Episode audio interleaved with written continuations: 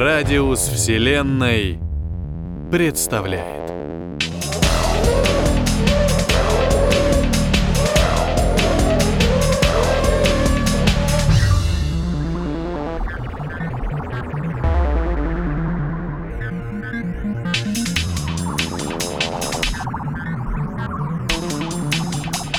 Антон Жуков. Кошмодром.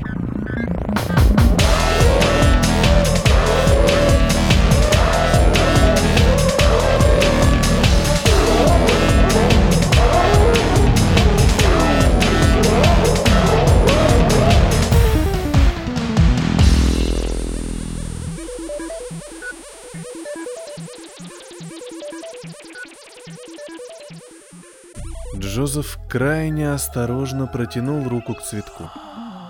Его указательный палец мягко прикоснулся к калому бутону розы и застыл, чувствуя необычную температуру растения. Роза, вопреки его знаниям о земной флоре, была горячей. Мужчина, не отнимая руки от цветка, плавно повернул голову направо. По всей поверхности газона между домами пробивались яркие ростки разнообразных растений – и от всех них вверх поднимались едва заметные струйки пара. От орхидей, ландышей, нарциссов и роз. От травы и деревьев на пустой детской площадке исходил сильный жар, как от болеющего человека. Поглядев налево, Джозеф увидел сходную картину с одним отличием. С этой стороны трава и цветы произрастали сквозь асфальтовую дорогу и тротуарную плитку – где-то отдельные стебельки уже оплели своими тонкими оковами колеса автомобилей и входные двери подъездов. Но при этом нигде не было пыли и грязи. Автомобили, пластиковые скамейки, окна квартир, а также фасады домов были чисты, как будто их вымыли минуту назад. Все было ярким и праздничным. Даже погода удивительно ясная и теплая. Только вот почему-то какой-то подсознательный ужас начал охватывать душу мужчины. В окружающей его чистоте, красоте и яркости красок ощущалась тревога. Джозеф боялся охваченных внутренним пламенем растений. Почему они горячие? И почему его это пугает? Прямо перед мужчиной вдруг что-то громко чвакнуло. Он посмотрел на свою по-прежнему вытянутую руку и указательный палец, которым касался лепестков розы. Рука также продолжала направляться к красивому растению, а вот указательный палец от чего-то стал на одну фалангу короче. Джозеф тупо смотрел перед собой и ничего не мог сообразить до тех пор, пока по розе не потекла кровь. Алый бутон снова чвакнул и стремительно, будто змея рванулся к уже поврежденному указательному пальцу человека – Лепестки сомкнулись на следующем отрезке своей добычи и отхватили для себя еще один кусок мяса. Тогда до мужчины дошло. Он с ужасом, хотя и запоздало, отдернул руку прочь от опасного растения и громко закричал. Ему, наконец, стало больно. Очень больно. А еще ему сделалось по-настоящему страшно. «Помогите!» – заорал он на всю улицу. «Люди! Помогите!» Джозеф зажал кровоточащий палец и отшатнулся от хищного цветка. Роза в третий раз нагнулась к своей жертве, но чуть-чуть не дотянулась до ее тела и с сухим шелестом распрямилась, понимая, что еда ушла из зоны досягаемости. «Помогите! Люди!» – завопил мужчина, погружаясь в панику. За его спиной и точно под ногами стал раздаваться такой же шелест, какой исходил от плотоядной розы – Посмотрев вниз, мужчина резко подпрыгнул. Цветы, окружавшие его со всех сторон, зашевелились. Одуванчики и ромашки медленно обхватывали своими стебельками подошвы ботинок человека. А маки, ландыши, нарциссы и розы беззвучно клацали своими лепестками, стараясь оттяпать от мужчины хоть что-нибудь вкусное. Джозеф, перепрыгивая с ноги на ногу, принялся торопиться к песочнице детской площадки, где имелись свободные от цветов пространства. Капли крови из его раны оставляли на земле и асфальте темные следы, к которым тут же с жадностью прилипали некоторые из цветов.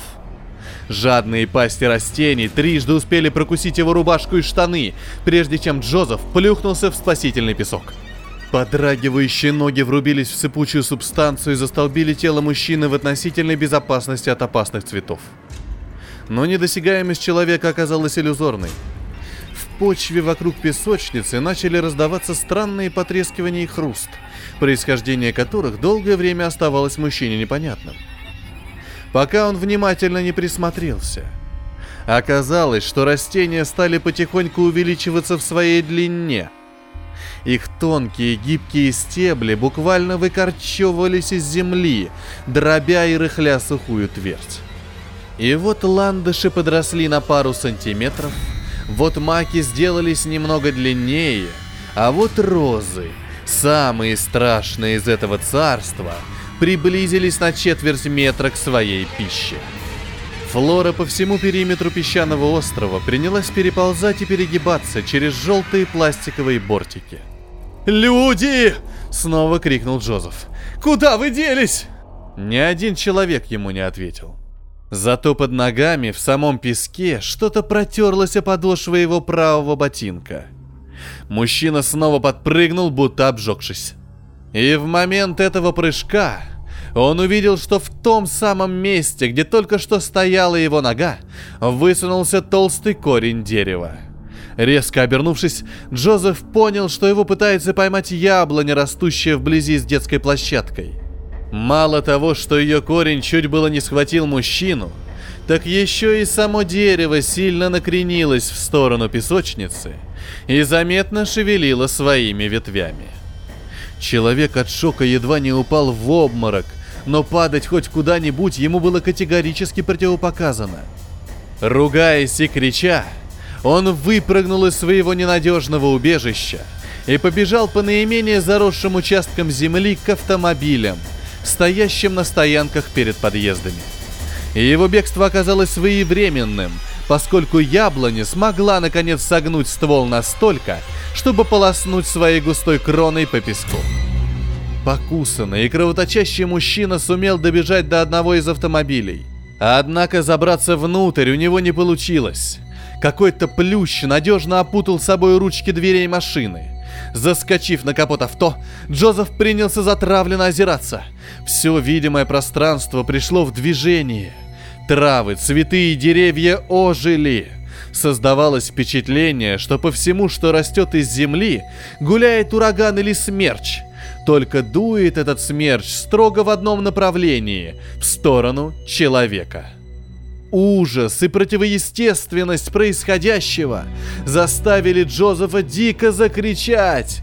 Но, как и предыдущие вопли, эти причитания никем не оказались услышанными. Причем мужчина ожидала новое испытание. Машина, на которой он сейчас сидел, вздрогнула. Из-под ее днища полетели в разные стороны куски лопнувшего асфальта – Похоже, что-то начало прорастать прямо под автомобилем. Джозеф решил перебраться с капота на крышу, но следующий глухой толчок чуть не сбросил его на землю. Уцепившись за дворники, мужчина смог остановить свое падение. А затем все же залез на самый верх. Но оставаться там долго у него не получилось. Гладкая крыша не являлась сколь-нибудь надежной опорой, особенно в те мгновения, когда автомобиль сотрясался от ударов снизу. Вскоре со всех сторон начали появляться отростки плюща, блокировавшего двери машины. Маленькие усики неспешно, но неотвратимо тянулись к человеку. Понимая, что здесь не уцелеть, Джозеф изо всех сил оттолкнулся от металлической поверхности и перескочил на соседнее авто. Прыжок оказался даже сильнее, чем мужчина ожидал. Сила инерции провезла его по новой автомобильной крыше и едва не сбросила вниз, но человек удержался – Зато та машина, которую он успел покинуть, вдруг грузно просела в изрубленный асфальт. Новенькое транспортное средство начало погружаться как в болото в шевелящуюся землю. Корни деревьев, как большие толстые черви, ползали и вздрагивали в недрах этого пролома. «Люди!» — опять возвал к тишине Джозеф. «Черт, да где же вы все?» Его машина тут же подскочила от подземного удара — Растительный мир не желал отпускать мужчину. Джозеф понял, что на открытой местности ему нигде не спрятаться. Ни тротуар, ни асфальт, ни бетон, похоже, не могли уберечь человека от взбесившихся растений. Человеку требовалось укрытие понадежнее. Ему надо было просто стремительно заскочить в подъезд ближайшего к нему дома. А там уже, какими бы ни были эти растения, до десятого этажа они вряд ли прорастут. Тем более сквозь стены. Мужчина принялся убегать от растений по крышам автомобилей, припаркованных близко друг к другу. Этот побег сопровождался постоянными ударами по машинам, на которых он оказывался, а также преследованием со стороны травы и цветов, которые уже несколько раз ощутимо куснули его обувь. Но, несмотря на это, Джозеф сумел приблизиться на минимальную дистанцию к ближайшему для себя подъезду. Оттолкнувшись от последней машины, мужчина соскочил на живую и подвижную землю. Проскальзывая на раздавленных ростках и заплетаясь о вьющиеся стебли, он заскочил на площадку входа в подъезд. Его ладонь прикоснулась к ручке двери и рванула ее на себя, однако войти внутрь Джозеф не успел. Что-то сильно дернуло его за лодыжку, и он упал коленями на бетон. Повинуясь обострившемуся чувству самосохранения, мужчина ценой даже перелома запястья решил не отпускать ручки двери. Он обвил пальцами спасительную рукоять и попытался подтянуть свое тело поближе ко входу. Но сила еще большая, чем в первый раз, поволокла его прочь от подъезда. В пальцах левой руки что-то треснуло, и, невзирая на желание человека, пальцы сами собой разжались. «Спасите!» – постарался закричать Джозеф, но его горло сумело только прохрипеть что-то еле слышимое. Корень дерева, стянувший его ногу, потащил добычу сквозь кусающие и грызущие человека цветы. Теперь Джозефу стало больно по-настоящему. Его кровь красной росой окропляла зелень травы, и оставляла после себя широкую алую полосу, которой жадно пригибались бутоны нарциссов и роз. А в конце пути растения сожрали человеку левый глаз. Но Джозеф, пожалуй, отказался бы от второго, зная, что ему предстоит этим органам зрения увидеть после этого. Длинный и гибкий корень дерева протащил мужчину по асфальту – и втянул вглубь ямы, в которую до этого погрузился автомобиль. Клубы корней других деревьев сплетались и терлись друг об друга, споря и сражаясь за появившуюся добычу. Человеку хотелось просто поскорее умереть, чтобы не стать участником дальнейшего спектакля, но он почему-то не умирал. И проклинал весь мир за свою продолжающуюся жизнь. Корень, державший его ногу, начал полностью заворачивать человека в свой плотный кокон, наподобие гигантского удава, а потом принялся дробить бессильное кровоточащее тело. Но даже когда все кости мужчины были разломаны, он продолжал чувствовать. Он чувствовал, как один из корней пробил его грудь насквозь. Он чувствовал, как в его животе копошатся кусающие его цветы. И он чувствовал, как через его левую глазницу начал прорастать шевелящийся плющ.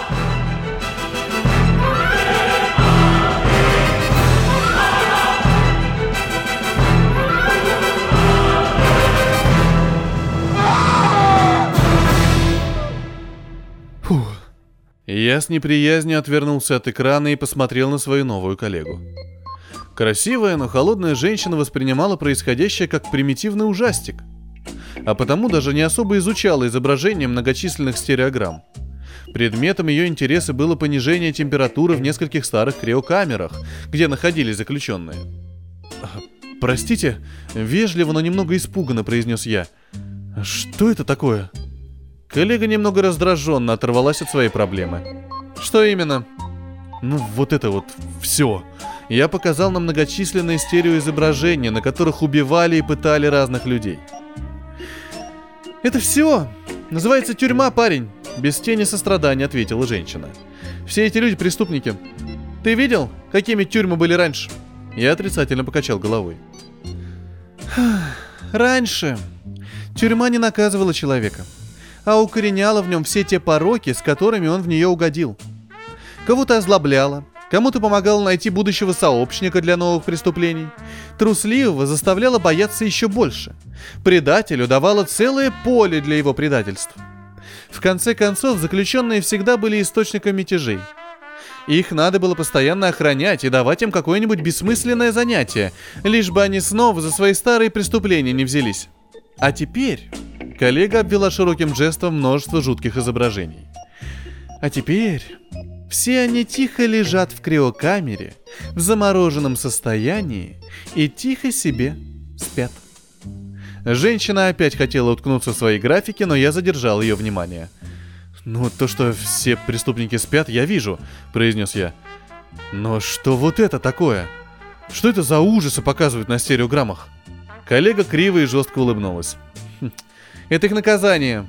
Какой был бы смысл в тюрьме, если бы преступник в ней просто поспал нужное количество лет и вышел на свободу? Никакого. Поэтому их сон отнюдь не безмятежен. С помощью наших современных стимуляторов, звуковых и световых волн, а также определенных медицинских препаратов, мы создаем в его мозгу контролируемый нами сон-кошмар. С той разницей, что от ужаса обычного кошмара ты можешь проснуться, а они нет. До самого конца заключения они живут в своем сне-кошмаре, даже не понимая, что это сон. И в этих снах, моделируемых нами, они получают воздаяние за свои проступки – Поэтому мои друзья иногда называют нашу тюрьму кошмадром.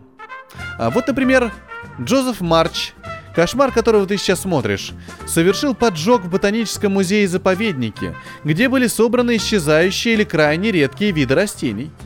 Теперь, на протяжении всего своего срока заключения, он будет участником сюжета, где его убивают или поедают различные деревья и цветы. Это кошмар многовариантный и часто изменяется, поскольку моделировать сон довольно сложно, но его суть остается неизменной. Его наказывают те, кого он приговорил к смерти своим идиотским поступком. Я провел ладонью по лбу. Ты видела, что с ним там происходит? Что бы он когда-то не натворил, такое наказание несоразмерно преступлению. Он в настоящем аду. Ты посмотри, как сквозь его череп прорастает стебель розы. Ты хоть отчасти можешь представить себе, что это такое? Нет, отмахнулась коллега. Я ведь не совершала преступления. Зачем же мне представлять, что испытывает преступник? Кто-то из них кого-то когда-то пытал, кто-то кого-то насиловал, а здесь то же самое делают в их же собственных головах с ними самими. Вот и все. Не делай другим того, чего не желал бы себе сам – я молча направился переводить глаза с одного изображения на другое. Какой-то из преступников видел кошмар, где его пилят пополам бензопилой улыбающиеся дети. Другой лежал связанный в яме, которую сверху начали засыпать землей. У третьего горели ноги, и он никак не мог их потушить, катаясь по земле. Четвертый был покрыт какими-то язвами, как после химического ожога или радиоактивного облучения, и с воплями наблюдал от падения от своего тела кусков умершей плоти. «Не волнуйся», — вдруг проговорила женщина, перехватив мой взгляд. «В отличие от их жертв, у них все остается целым. И руки, и ноги, и головы. К тому же на ночь мы даем их мозгам отдохнуть, и им снится что-то спокойное. Иначе они давно бы уже с ума посходили. Да и боль они испытывают далеко не такую, какую бы ощутили при реальных повреждениях. Так что не паникуй.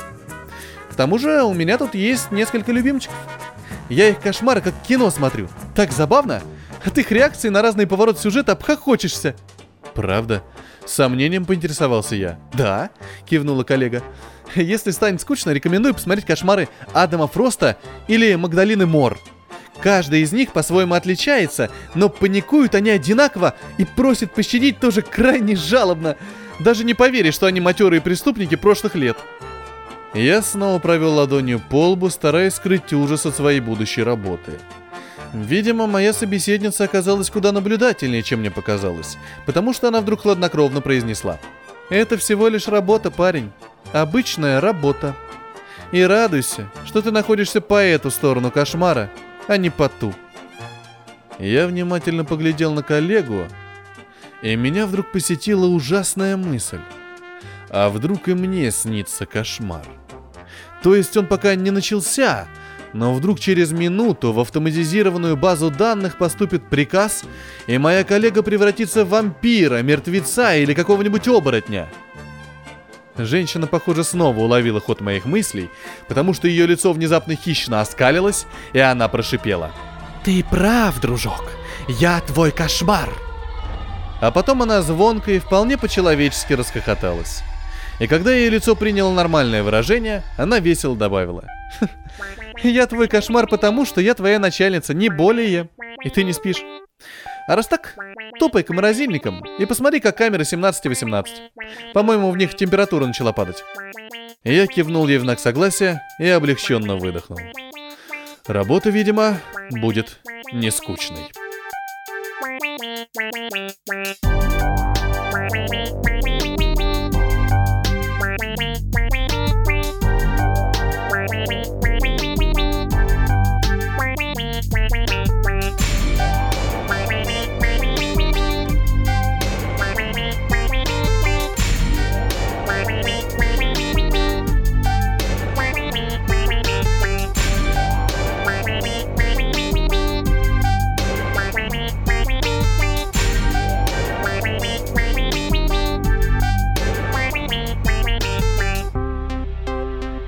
Это был рассказ Антона Жукова «Кошмодром». Для вас читал Петроник, музыкальное оформление Пелик.